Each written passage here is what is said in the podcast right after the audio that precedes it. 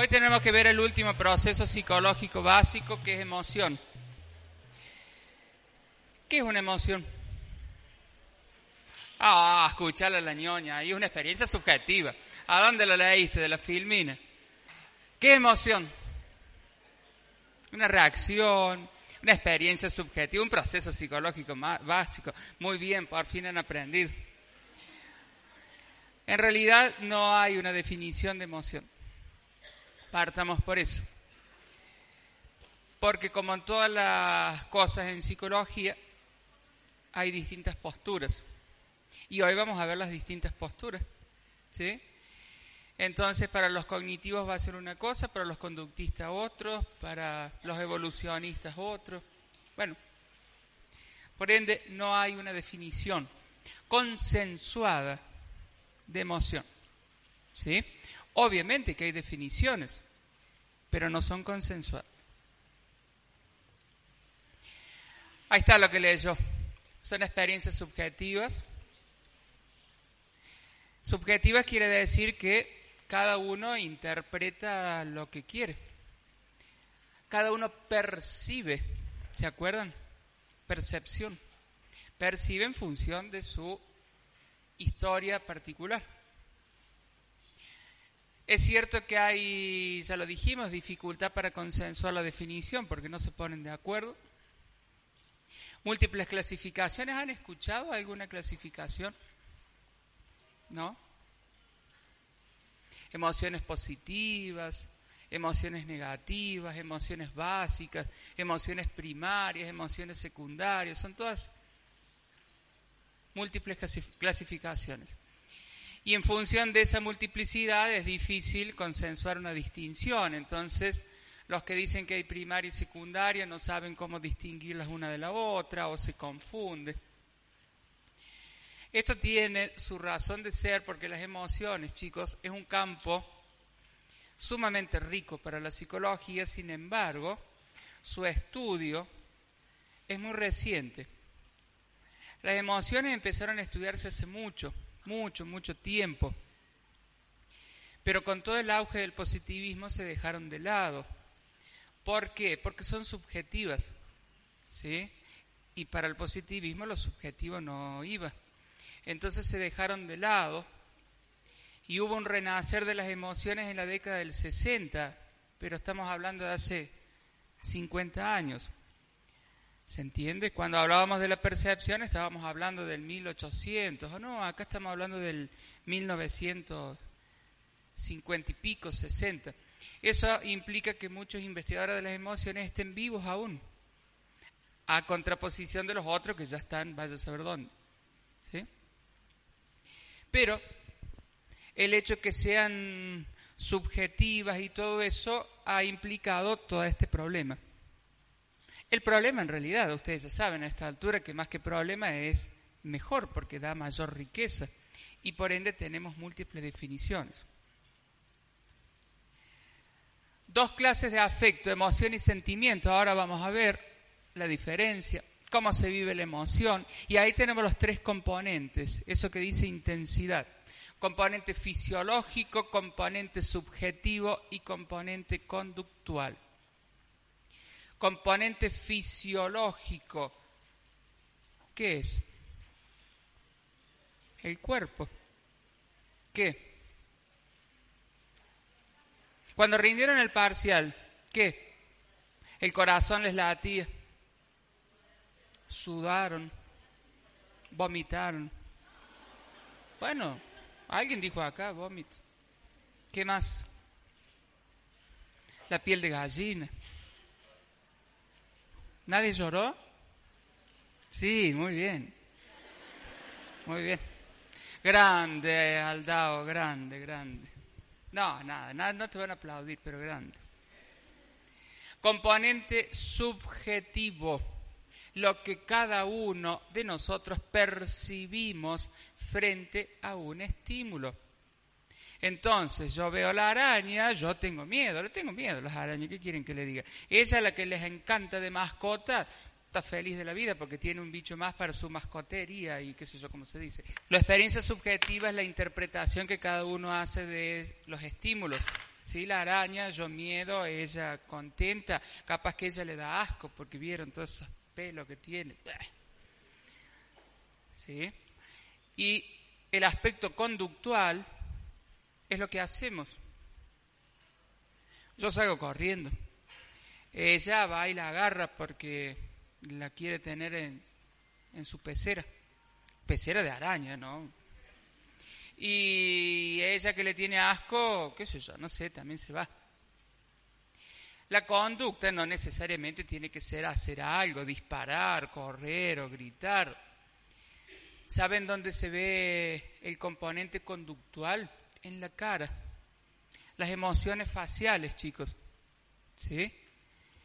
Y en la cara manifestamos bronca, alegría, miedo, sorpresa. Bueno, hoy vamos a ver un poquito esas cosas.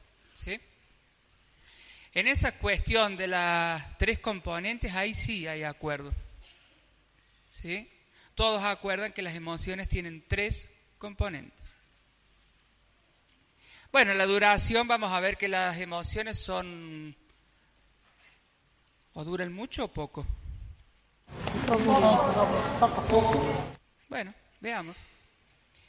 Distinguimos sentimiento de emoción. La emoción, fíjense, reacción afectiva fuerte, inmediata.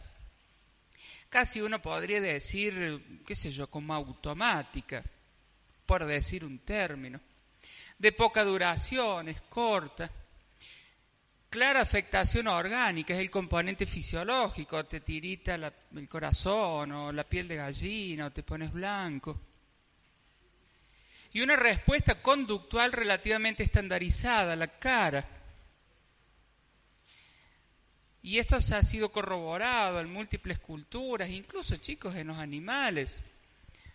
Eh, hay una serie de músculos que movemos para hacer la emoción enojo o el miedo o la sorpresa y son todos iguales.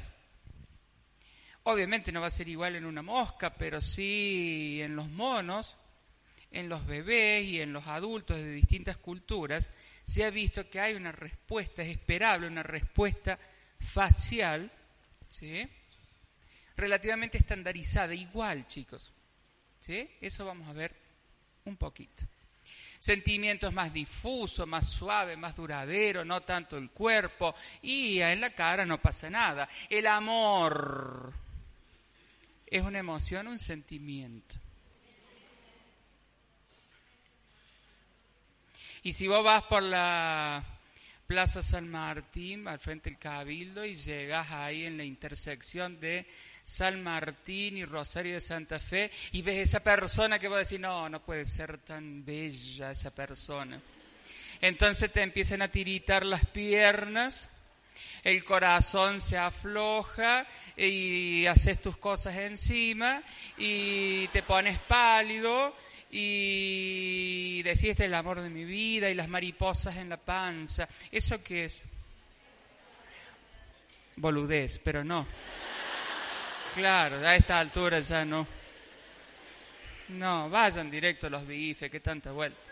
Eh, no, a, ver, hay un componente orgánico y vos tenés esa cara de sonzote, para no decir otra cosa, que eso es una emoción, porque es... Ahora, claro que si las mariposas siguen y las siguen sintiendo, vayan al médico porque capaz que tengan algo ahí adentro, no es normal. De hecho, el amor en la pareja ya van a ver rápidamente o con el tiempo pasa el odio a otro sentimiento contrario. Ya lo van a ver, esperen. Aquel otro ya está, ya te pasó, ¿no es cierto? es así. Es así. Esto porque no saben todavía. Pero se entiende, chicos. El sentimiento, el amor es un sentimiento que, bueno, es más difuso. Vos no estás con las mariposas todo el tiempo, al contrario, después querés un hacha. Pero eh, sí, es algo más suave, más duradero en el tiempo. La emoción es algo más fuerte, más animal. ¿Sí? Por eso es que eh, en los animales que tienen un cerebro más simple, son pura emoción. Entonces viene un perro, te mueve la cola, te babea todo, te mea y todas las cosas que hace. Pero después el perro se le acaba, ¿sí? No, no, no está jodiendo. Al menos la luna que tengo yo, que es una cosa así. Viene, me lame, cuando llego, dos minutos, después me gruñe, porque es odiosa, igual que yo. Entonces, eso es una emoción. Dura poco tiempo, y es bien orgánico. Los que les pasó en el parcial, que tiritaban, se pusieron blanco, eso es una emoción. Ahora tienen odio por el parcial. Ese es el sentimiento. Vos no hubieras tachado eso, tendrías un 7 u 8. Ah, 8, peor. Va. ¿Se entiende la diferencia? Sí entendemos.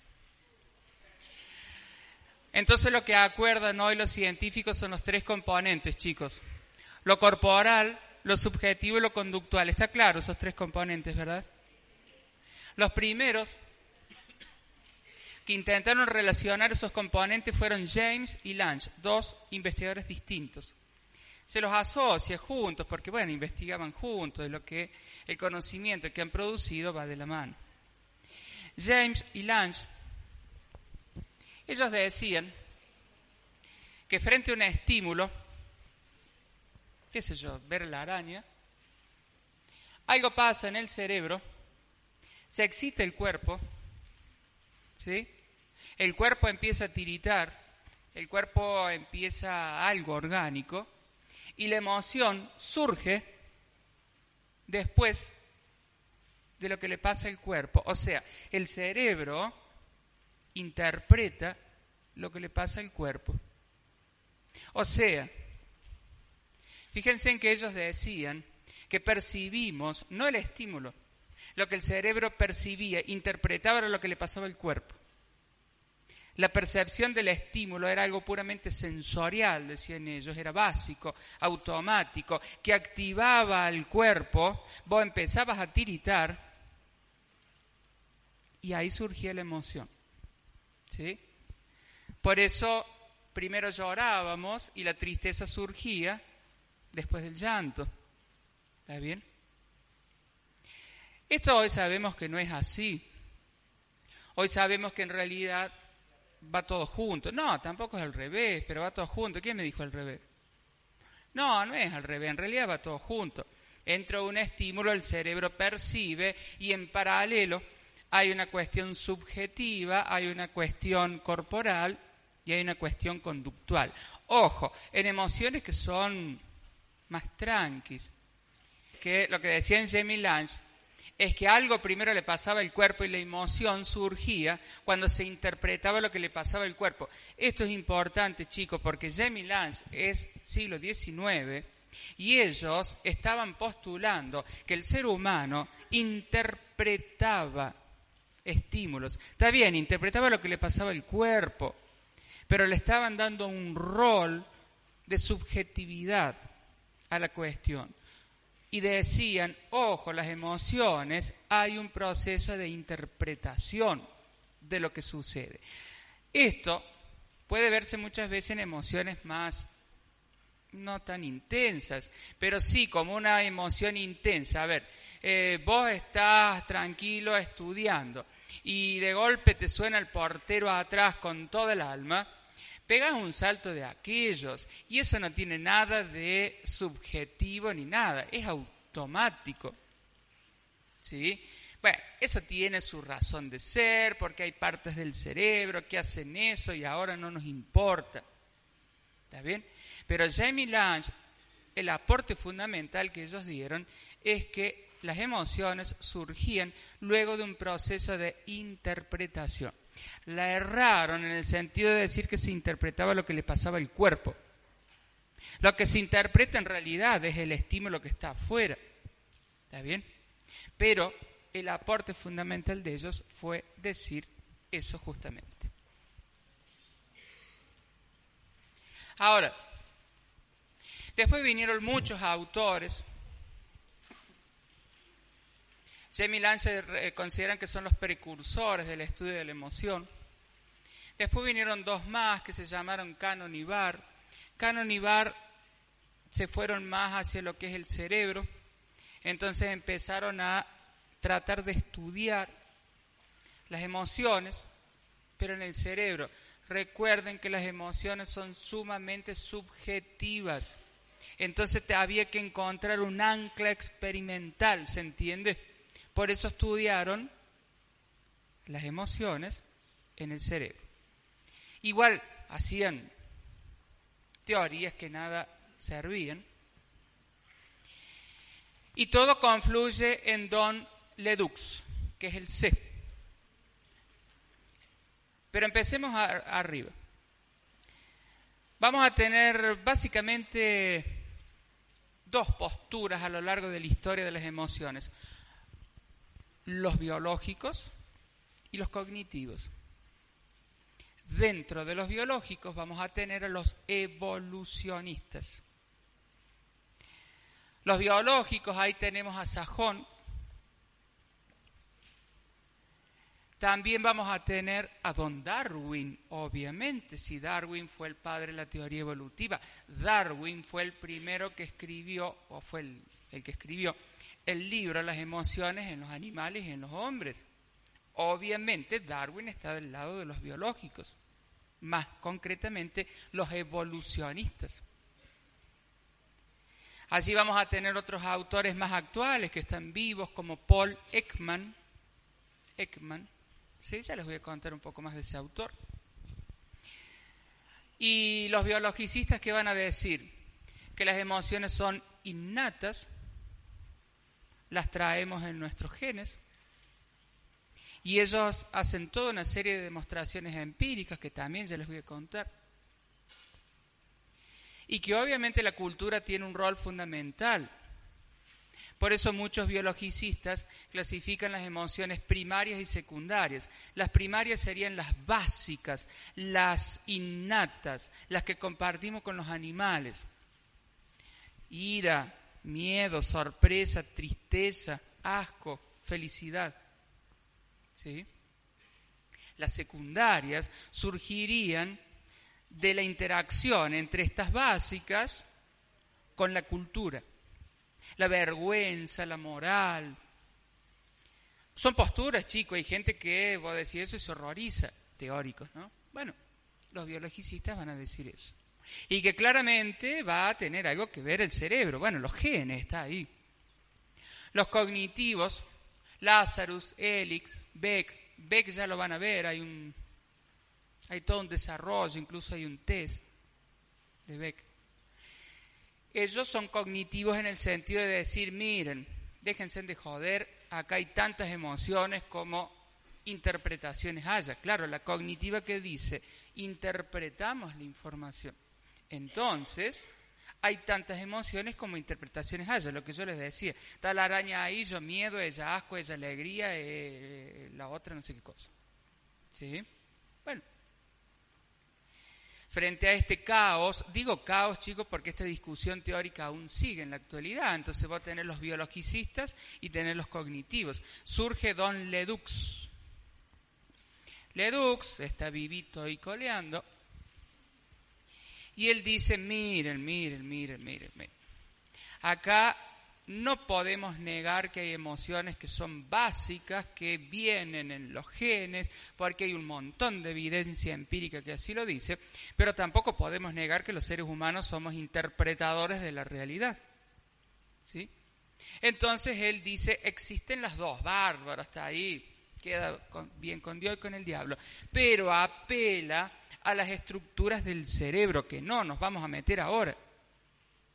Pero sí sepan que el proporciona todo un aparato experimental y empírico para demostrar lo que él dice. Señores, hay aspectos cognitivos, pero también hay aspectos biológicos en las emociones y los identifica en partes del cerebro. Hay estructuras del cerebro que tienen que ver con lo puramente biológico. Hay una estructura que se llama amígdala. Es una que está acá atrás de la oreja. Esa amígdala, como bien dice el compañero, es la que nos hace asustar sin ser conscientes. Es lo instintivo, es lo animal, es lo divertido. Y esa corteza prefrontal que dice él, que se llama prefrontal porque está acá atrás de la frente, esa es lo racional. Ledux lo que dice, chicos, que la parte cognitiva de las emociones tiene que ver con esta parte y la parte más biológica tiene que ver con esa amígdala que está allá. Pero hay autores que dicen que cuando hay una situación de pánico o de miedo, lo que pasa en el cerebro es que hay como una pelea entre la amígdala y la corteza prefrontal. Si gana la corteza prefrontal, vos como que puedes superar tu miedo y estar tranquilo o, hacer las cosas de una manera racional. Si gana la amígdala, te salís corriendo. Más que una pelea, lo que hay es una interacción.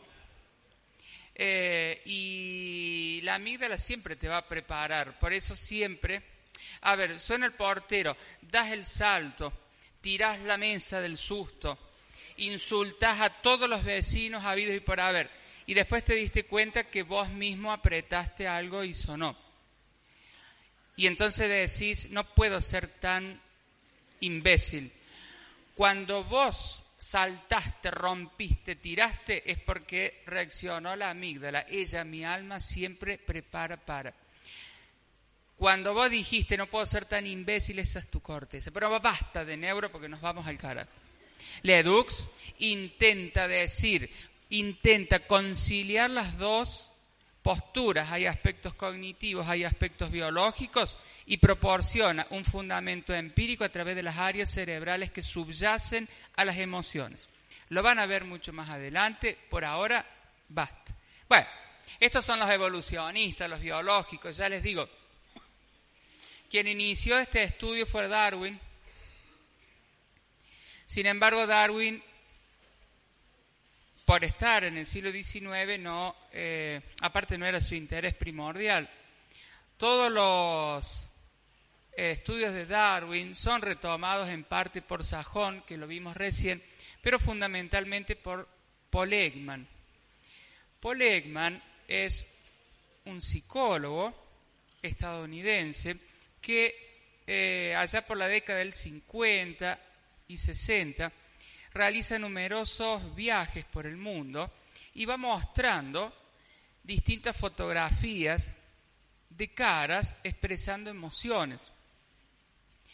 Incluso él llegó a una tribu, tribu aislada en una pequeña isla de Nueva Guinea donde nunca habían tenido contacto con otros seres humanos y tenían un lenguaje particular y incluso en, incluso en ese mismo lugar todas las personas reconocían siempre las mismas emociones, lo que lo llevó a decir que existen emociones básicas, innatas. Lo interesante del trabajo de Ekman es que a partir de allí él desarrolló un sistema que permite casi que fabricar las emociones. O sea, en la cara tenemos un montón de músculos, y el sistema de Paul Ekman que él diseñó te dice que vos para producir la alegría tenés que levantar los cachetes y tenés que hacer no sé qué cosas. Eh, em, como una receta de las emociones. Te da los músculos, te dice los músculos que tenés que mover. En base a eso, él diseñó distintas pruebas de reconocimiento de emociones, ¿sí? Eh, que se utilizan para la detección de este déficit de reconocimiento de emociones. Deben saber ustedes que hay muchas patologías donde hay un déficit de emociones faciales, por ejemplo la esquizofrenia, la depresión, el Alzheimer, el autismo, muchas. Ustedes dirán, bueno, ¿y qué tiene? Si ustedes consideran, chicos, ahora vamos a ver que una de las funciones de las emociones son las funciones sociales. Una persona con déficit en el reconocimiento de emociones puede tener severo déficit en sus relaciones sociales. Porque vos cuando llegas a tu casa te das cuenta si la persona que está al lado tuyo está contenta, triste, si le vas a hablar o no, porque capaz que te saques sonando. Entonces, tiene una profunda implicancia social el reconocimiento de emociones. Por eso es que se ha construido esta prueba. Paul Ekman, o en base a ese sistema que él hizo, se hizo esta serie de televisión Miénteme o Lie to Me, que seguramente muchos lo han visto, que se basa en la detección de mentira y qué sé yo, qué sé cuánto. Chicos, es una serie televisiva, por ende es fantástica, en la realidad no es así, pero se basa en eso, tiene su fundamento científico. Lo interesante es que Paul Ekman desarrolló estas pruebas para reconocimiento de emociones y todo esto viene simplemente para contarles que yo investigo con el grupito mío de investigaciones eh, justamente el reconocimiento de emociones faciales. Hicimos una prueba local sacando fotos a actores eh, expresando las emociones. Ahora en un ratito se las muestro. Bien, esto estamos de acuerdo, son los tres componentes, acá estamos todos de acuerdo, ustedes ya lo saben, y es en algo o quizás lo único que hay consenso.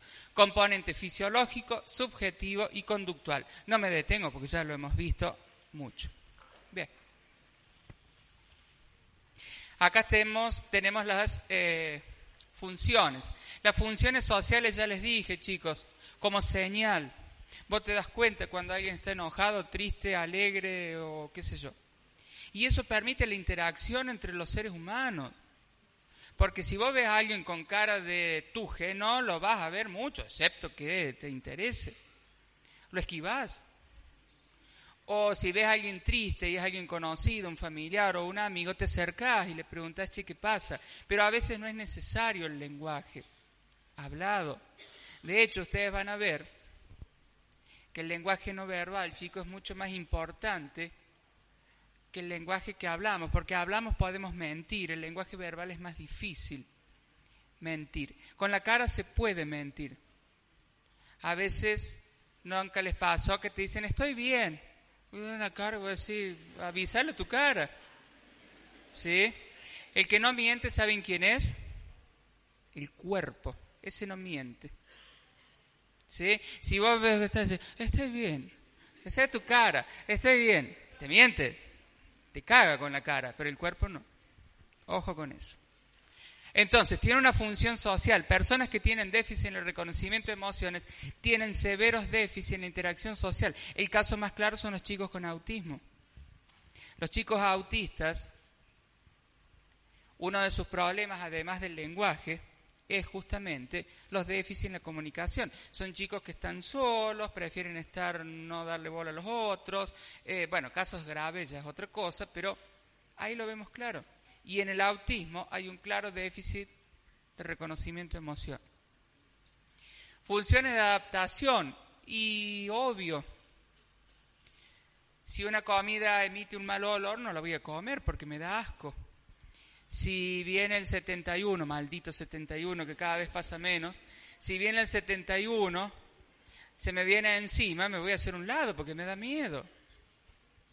Si alguien viene con, no sé, una billetera llena de plata y te la da, está bueno que te pongas alegre y qué sé yo. Y en función de eso hagas el festejito. Pero lo que les quiero decir que las funciones, chicos, nos permiten adaptarnos. Y cuando uno está triste, está bueno demostrar que está triste, porque eso implica que te pueden ayudar. ¿Sí? Y cuando uno está alegre, está lindo, y vieron que la risa es contagiosa, está bueno, porque te hace bien, es como que oxigena el alma, qué sé yo. está bueno reírse. Bueno, váyanse a reír. Hagan lo que quieran. Funciones de motivación, y bueno, es lo que estamos diciendo, si vos ves una billetera allá, te va a ir para allá. Si vos ves la comida que se está pudriendo allá, la vas a esquivar. En ese sentido, te motivan, te dan fuerza para, obviamente, evitar aquello que es displacentero, desagradable, y acercarse o llegar a aquello que es positivo para uno.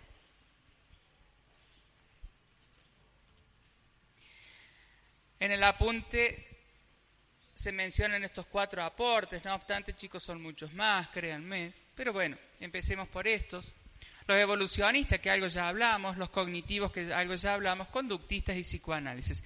Claramente los que más han hablado de las emociones son los dos primeros. Evolucionistas o biológicos no son exactamente lo mismo, chicos, pero bueno, vamos a tomarlo como que son lo mismo por ahora. Y los cognitivos. Psicoanálisis a Freud ya lo vamos a ver, pero finalmente nunca le interesó demasiado el campo de las emociones y los conductistas tampoco le interesado demasiado. ¿Por qué?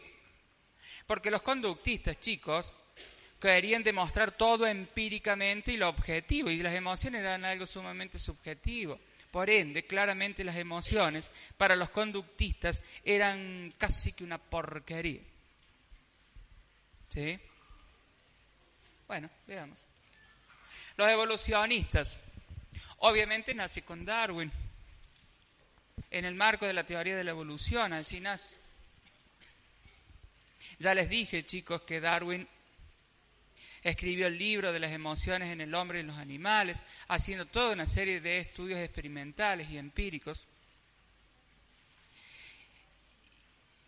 Y para la teoría evolucionista, uno, las emociones son innatas, al menos algunas, las básicas. Ira, miedo, eh, tristeza, sorpresa, felicidad, asco, no sé si me falta algo. Luego están las otras que surgen en interacción con la cultura, pero todos los seres humanos, incluso los animales, nacemos con emociones innatas en los genes. Y eso porque venimos de la evolución. ¿Se acuerdan lo que decía Ardila? Hay una continuidad filogenética. Compartimos los procesos psicológicos. Y vuelvo a decir, vos te das cuenta cuando el perro está contento, está triste o enojado. Ya lo sé, el caracol si está contento, triste o enojado, más difícil. Pero bueno, el perro te das cuenta. El gato también, ¿viste? Todas esas cosas. Y otra cosa, las emociones, chicos, además de ser innatas, apelan al principio de la utilidad. Son útiles. ¿Útiles para qué? Para adaptarnos. Nos permiten adaptarnos al mejor al medio ambiente. ¿Sí? Esos son los dos postulados fundamentales del evolucionismo, que por ahora ya dijimos los vamos a emparejar con lo biológico. Bueno, Plutchkin directamente, él se animó a decir que fue uno de los biólogos, biologicistas, directamente decía, están los genes, está en el código genético. Bueno, Ekman, que es el evolucionista que está vivo, que ya les dije hace un ratito, Ekman eh, finalmente él no se atrevió a decir tanto no que están en los genes, pero sí que son innatas, al menos algunas, las básicas. Pero Ekman no negó el rol de la cultura. Cuestión fundamental para los evolucionistas, las emociones tienen un principio de utilidad, son útiles para adaptarnos y son innatas. Todos las traemos. ¿Se acuerdan que Ardila decía que busquemos la universalidad de leyes? Bueno, ahí tenemos una. Las emociones son universales en los animales y en los seres humanos, de la raza y cultura que sean. Ekman, ya les dije, desarrolló este sistema donde podríamos decir son las recetas para hacer cada una de las emociones. Para demostrar su eh, teoría, recorrió distintas culturas mostrando siempre eh, fotos de caras y siempre se encontró que pequeñas diferencias, pero siempre se, eh, se reconocían las mismas emociones. Eso lo llevó a postular que las emociones son universales. Una forma de demostrar esta cuestión de la universalidad de las emociones es justamente utilizando el sistema de Ekman, analizando los músculos, ¿sí? analizándolos en humanos, en animales o en los bebés. En los bebés, ¿qué pasa? Ellos no han aprendido aún que, por ejemplo, una araña puede ser un bicho peligroso. En realidad, nosotros decimos que las, arañas son bichos peligrosos porque nos han enseñado eso. De hecho, la araña nos tiene más miedo a nosotros que nosotros a ella. Obviamente que si vos le pones la pata encima, el bicho se va a defender y te va a picar. Es lo mismo que viene un gigante y nos pone la pata encima, algo haremos. De tal manera que los bebés son limpios, puros en ese sentido, y si las emociones son universales, son innatas, es esperable que en un bebé se manifiesten a través de la cara y los músculos, ¿se me van siguiendo? De los músculos, aquello que Ekman dice que encontró en los animales y en los adultos. Bueno, veamos. Veamos un poquito esto. ¿Se acuerdan que yo les dije que aquí hemos construido una prueba de reconocimiento de emociones ¿sí? Sacando fotos a actores. Pueden reírse, soy yo. Soy actor también entre múltiples, mis múltiples funciones. Ustedes se van a reír, pero ¿qué emoción hay ahí? Muy bien. Ustedes se van a reír. Esto nosotros empezamos a hacerlo. Bueno, basta de reírse. Claro, tampoco es la, la huevada. Va. La voy a sacar porque no paran de reírse estas degeneradas acá. Ustedes saben que nosotros empezamos a hacer esta prueba, creo que era el año 2012 por ahí, y lo primero que hicimos, ¿qué vamos a hacer? Convocamos actores. Fuimos a la Facultad de Arte, que en ese momento no era facultad, vinieron actores y qué sé yo, qué sé cuánto. Entonces, teníamos el fotógrafo y le sacábamos fotos. Primero les decíamos, Imagínate que tenés una araña enfrente y hace la cara de miedo. Entonces la actora hacía la cara de miedo. Después, en un segundo momento, nosotros le decíamos, yo ya me, lo, había aprendido de memoria, los músculos que tenía que hacer. Entonces, subí este músculo, baja este músculo, le dábamos la receta para que el tipo lo hiciera. Ustedes saben que los actores fueron los peores en interpretar las emociones. Crean o no, en este caso pasó lo siguiente, pasó eso. Como yo doy biología, dijimos con el grupo de investigación, bueno, convoquemos alumnos, los alumnos chochos, y fueron y muchos de ellos quedaron. Y lo que pasó, que como yo me tenía que aprender estos, todos los movimientos de los músculos de memoria, vivo en el piso 9, subí al ascensor y en el espejo el boludo iba practicando. Practiqué tanto que cuando me saco la foto salieron bárbaras.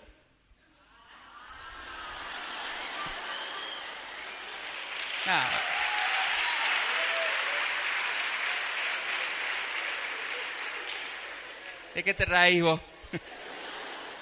Salieron bárbara por los movimientos de los músculos. No me van a decir que esa foto está linda. Claro, los movimientos de los músculos estaban, porque además después tuvimos que mandarla a codificadores que dijeran están todos los músculos. La mandamos a Suiza, mierda. Y nos dijeron, este tipo uno de los mejores, en serio, nos dijeron, ¿saben qué lindo? bueno, ya, salieron lindas. Por eso es que me ven ahí. Efectivamente, eso es asco. Bueno, miremos en los chicos los movimientos. Veamos.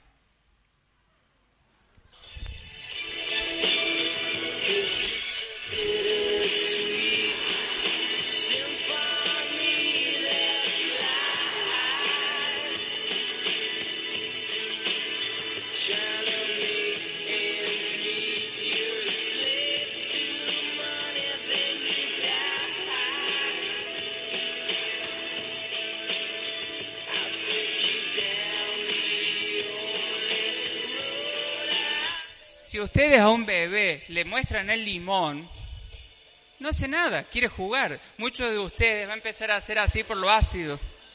Ahí notamos el componente innato. Esa china está bárbara. Lo hace mejor que yo.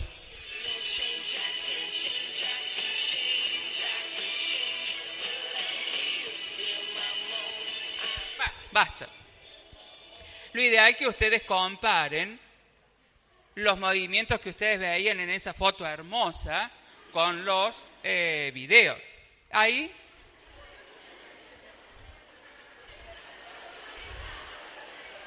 se supone que ustedes se deben identificar con esa cara de tristeza, estar un poco más tristes, no ir riéndose como locos. ¿Qué hay ahí?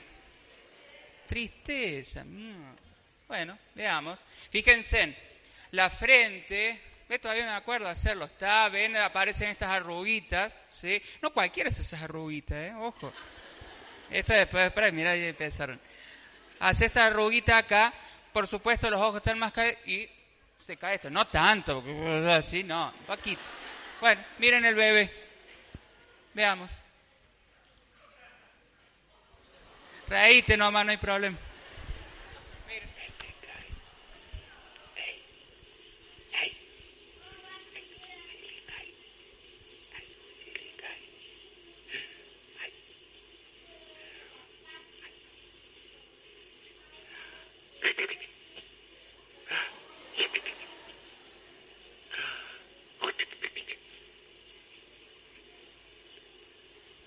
Deal? You always smile for Grandma and Grandpa.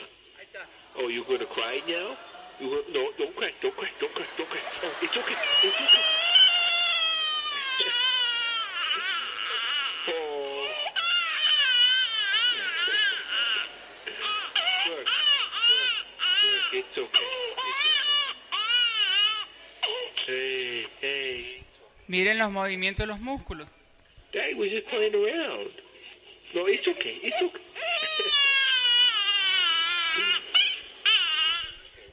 Es un rechazo asqueroso, pero bueno, los músculos se ven. Bueno, sigamos. Ahora sí, ríanse, muy bien.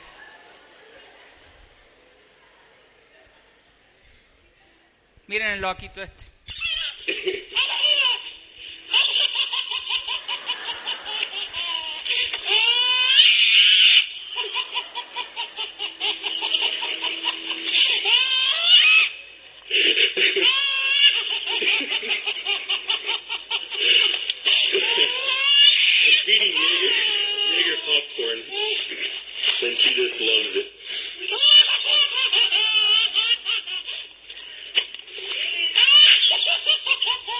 Ese nene está para el psicólogo, ya la verdad.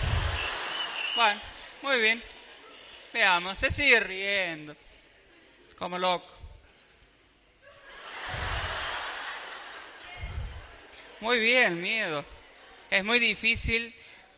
Sí, también cagazo. Es muy difícil de distinguir de la sorpresa el miedo. Bueno, veamos. Qué horrible, por Dios.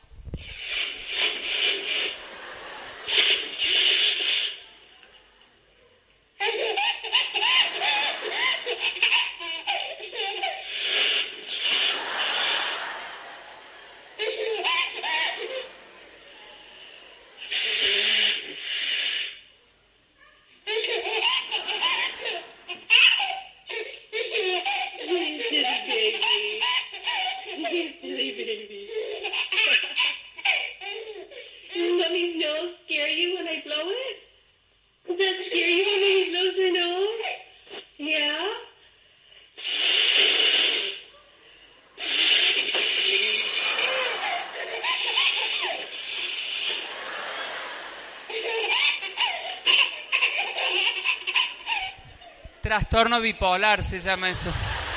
De reírse y... ¿Vieron la reacción de huida? ¿Vieron cómo se quiere ir? Es, eso es innato, pero eso lo tenemos todo. Claro, ahora si nos hacen uh, con un globito no vamos a hacer eso. Pero en los bebés, fíjense en cómo desencadena los movimientos de los músculos que veíamos recién. Esa sorpresa. Bueno, deja de reírte así. Tené piedad. Miren.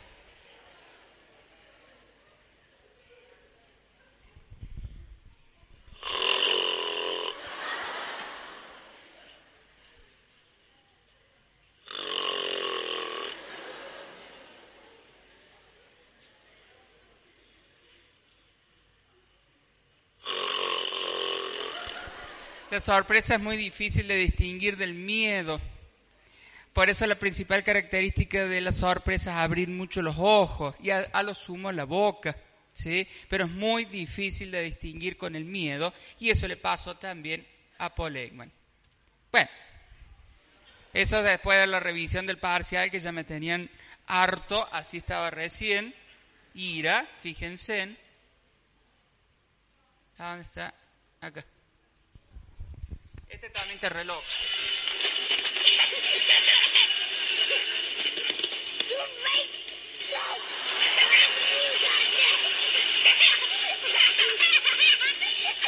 Papá, ¿cómo se le ríe?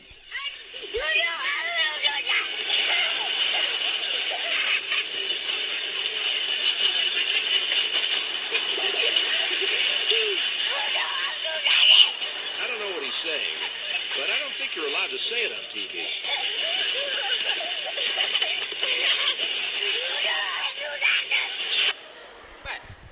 Violencia que se llama. Fíjense en entonces cómo, eh, con esta cosa que no deja de ser divertida, como eh, podemos claramente ver esta cuestión de las emociones innatas. En los bebés, vuelvo a decir, son puros, limpios, en el sentido que aún no han aprendido estas cosas. Sin embargo, frente al limón hacen los mismos movimientos de asco que hace un perro o un adulto humano. ¿sí? Bueno, todas estas pruebas, más todos los experimentos de Ekman, fueron tomados para demostrar esta cuestión de las emociones innatas. Los conductistas, recuerden que en realidad también la, las estudiaron un poco, no era su interés principal. Obviamente el interés principal de los conductistas era la conducta y cómo predecirla y controlarla. Pero no podían negar la cuestión de las emociones. Hay dos eh, opiniones importantes que son las de Watson y Skinner. Watson él decía que había tres emociones, ira, miedo y amor. Al principio, Watson decía que eran eh, o tenían un componente innato, pero después, a medida que fue desarrollando su postura, Watson directamente terminó diciendo que todas las emociones eran aprendidas. Incluso más, fíjense, cuando él decía que eran respuestas emocionales incondicionadas, allí estaba diciendo que tenían un componente automático. ¿Se acuerdan que la respuesta incondicionada era la que salía de manera automática, la que uno, bueno, no la pensaba o no estaba aprendida? ¿Sí? Entonces, cuando Watson decía que eran respuestas incondicionadas, él en cierta manera decían que las emociones tenían un componente innato. Después, con el paso del tiempo, radicalizó su postura y terminó diciendo que eran todas aprendidas. Hizo todo un desarrollo, pero no aportó demasiado al campo de las emociones. Si ustedes recuerdan, Skinner, él estudió mucho lo que se llama el condicionamiento operante, ¿se acuerdan? Esto de los reforzadores positivos y negativos. Es por ello que él decía que las emociones eran conductas aprendidas, pero relacionadas a reforzadores, ya sea positivos o negativos, en el sentido que íbamos a reforzar o íbamos a aprender mejor o recordar mejor una emoción reforzada positivamente o negativamente e íbamos a evitar alguna emoción que se relacionaba con algún tipo de castigo, por ejemplo. ¿sí? Pero bueno, vuelvo a decir, los conductistas, las emociones mucha bolilla no le dieron porque claramente eran algo sumamente subjetivo y para los conductistas lo subjetivo no era lo mejor. ¿sí? Por eso es que demasiado aporte no hicieron. Lo que dijo el hombre de abajo no importa.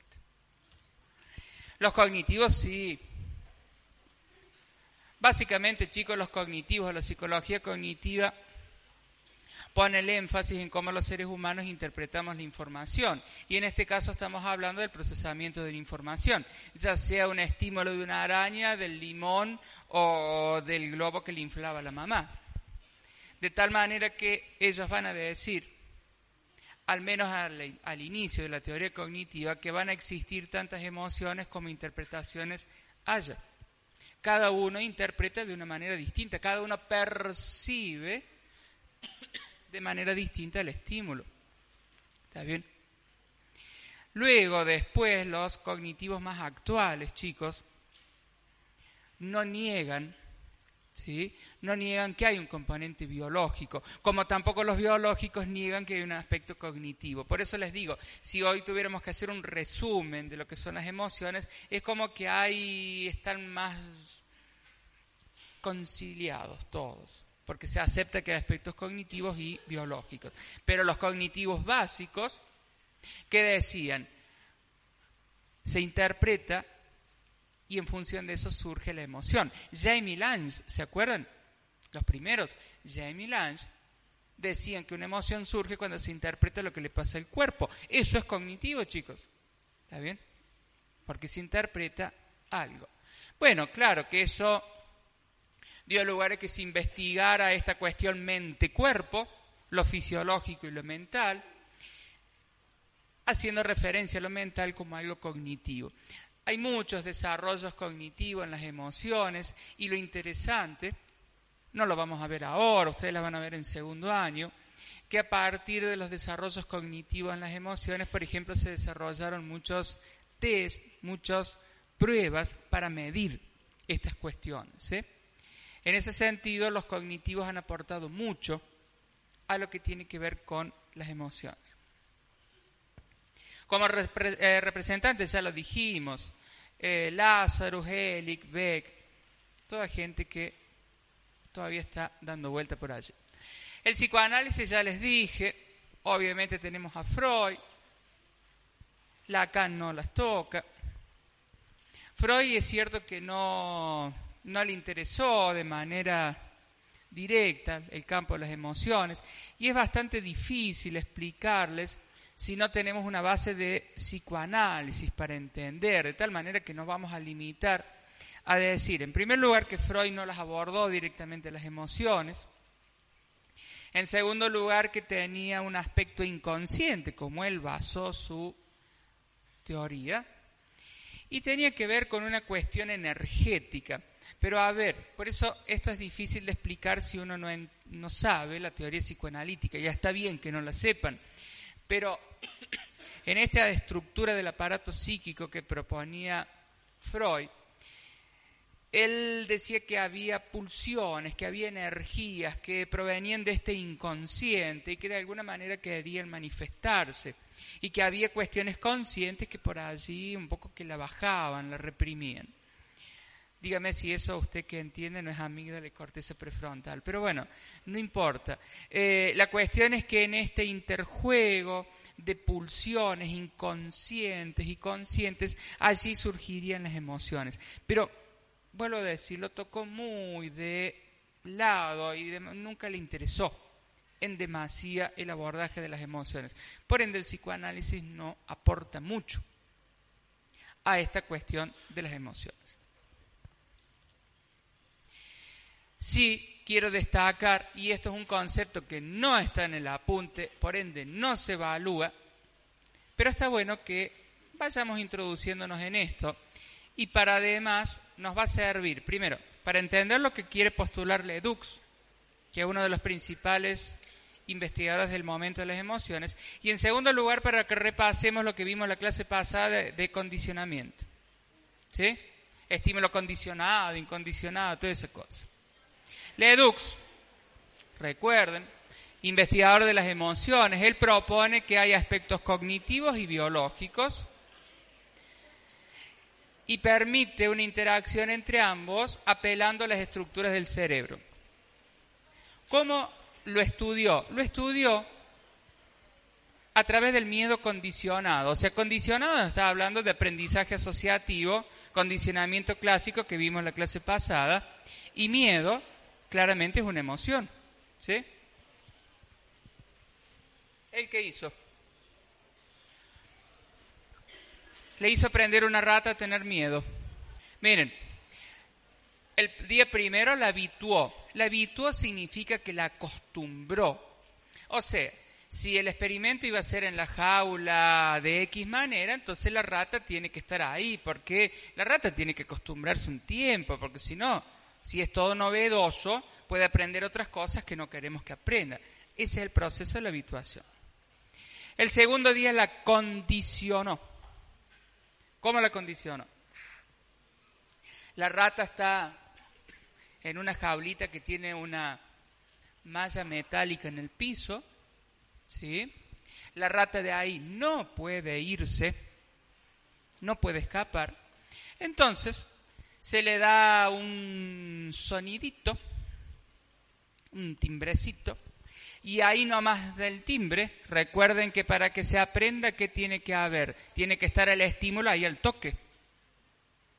Una pequeña descarga eléctrica en la pata. Bueno, no empiecen a, yo no lo hice, ¿no? Pero no empiecen a, ay, pobrecita, pobrecita, pobrecita, eh, total tienen muchas crías. Va, Eh, no, eso no digo, eso es- yo amo los animales. Pero bueno, a esto le dieron la patadita, ¿qué va a hacer? Igual la patadita no le produce dolor. No, no, no, no. No, no, porque lo que quiere el, el tipo, Edux, no es estudiar el dolor. La pequeña descarga eléctrica, ¿qué hace la rata? Imagínense, estamos acá. Y sentimos una alarma, oh, empieza, y nos empiezan a fricar patadas eléctricas en las patas, y no nos podemos ir. Es una situación inescapable. La rata tiene miedo porque no puede irse. Debe ser feo, pobre bicho, la verdad que. La cuestión, chicos, que la rata asocia, aparea el estímulo neutro, que es el ruido, porque si a la rata le das el tono de timbre antes de la descarga eléctrica y no viene la descarga eléctrica, la rata le importa un carajo que hagas el, el ruido del timbre. Pero la rata, como está bien cerquita el estímulo incondicionado, que ¿cuál es? La descarga eléctrica. La respuesta incondicionada, ¿cuál es? El miedo. Que lo pueden medir. ¿Saben cómo? Con una eh, respuesta conductual que se llama freezing, congelamiento. La rata se queda paralizada. ¿Nunca les pasó que ibas por... eh, volvamos a esa zona tan linda de la peatonal San Martín y ibas tranquilo escuchando música y una maldita paloma te pasó acá y quedaste así, ¿viste? Y después reaccionás. No está bueno quedarse así. El freezing, el congelamiento, es una respuesta adaptativa. Muchos animales, en el medio de la selva, se congelan y se hacen los muertos. A veces le va bien, a veces el león aprovecha y se los caga comiendo lo mismo, más fácil. Bueno, a veces no es adaptativa. El trastorno de pánico, los ataques de pánico en los seres humanos, muchas veces ocurre esto.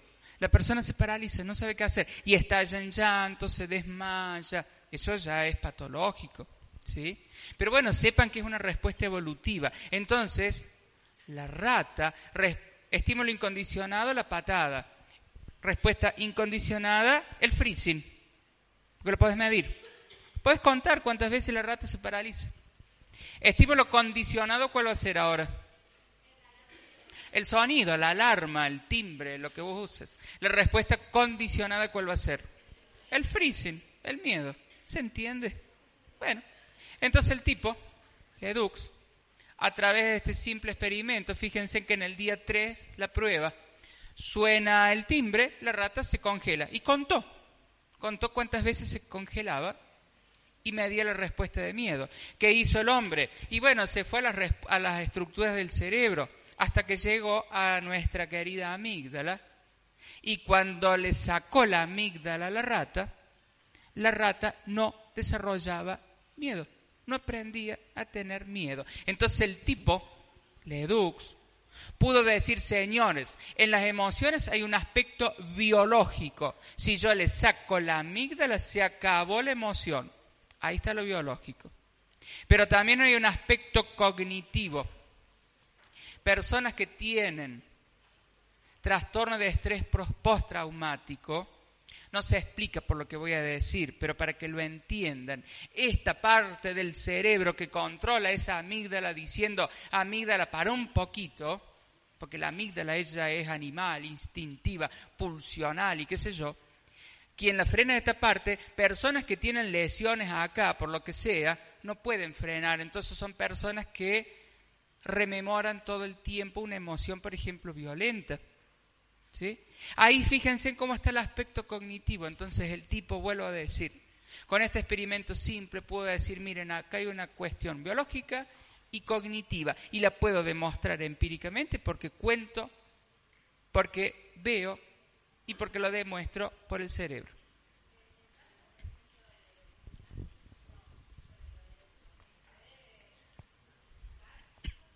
Acá la compañera me pregunta si en el caso de, una- un asesino súper violento se puede justificar. Mire, lo que sí es cierto, y les digo esto porque si no me voy, en muchos psicópatas La psicopatía es explicada por un desbalance, no por lesión, no confundan, entre estas dos partes, esto más humano y lo más animal que tenemos acá.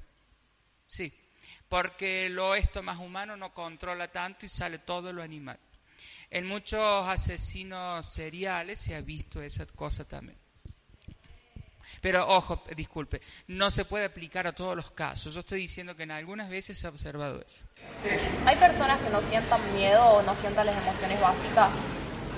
Sí, pero por diversas razones. Acá me preguntan si hay personas que pueden no sentir las emociones estas básicas. Sí, pero pueden ser por múltiples razones. Las personas, chicos, que tienen lesiones en esta parte, que es esa famosa amígdala que está ahí, ¿sí? son muy, mucho más insensibles al miedo. Ahora, vos a una rata le sacas esa amígdala, deja de tener miedo. Vos a un ser humano le sacas esa amígdala, al principio disminuye el miedo, pero después lo va desarrollando de nuevo, lo que está indicando que el cerebro humano es mucho más complejo que el de la rata, y sí, vaya novedad. Es así. ¿Eh? Sí, claro. Sí, claro. Usted sabe que acá me pregunta si se probó. Resulta que en una época, eh, ¿qué pasó? La amígdala no solo se relaciona con el miedo, sino también con la ira. Entonces, ¿qué pasó? No tuvieron mejor idea que a personas que tenían episodios de violencia y estaban privados de libertad, hacerle lesiones en la amígdala. ¿Qué pasó? Al, inicio, esas personas disminuían los episodios de agresividad, pero después volvía, por así decirlo. Lo cual estaba indicando que el cerebro humano es mucho más complejo que el de la rata. Va. Pero sí se probó. Sí, sí, se probó. Bien, no, bueno, era eso, eso ustedes saben que es la, era, ya la cambió, era la entrada al laboratorio de Don Ledux, la entrada a la página web. Y ahí se muestra estas estructuras que estábamos diciendo. Gracias.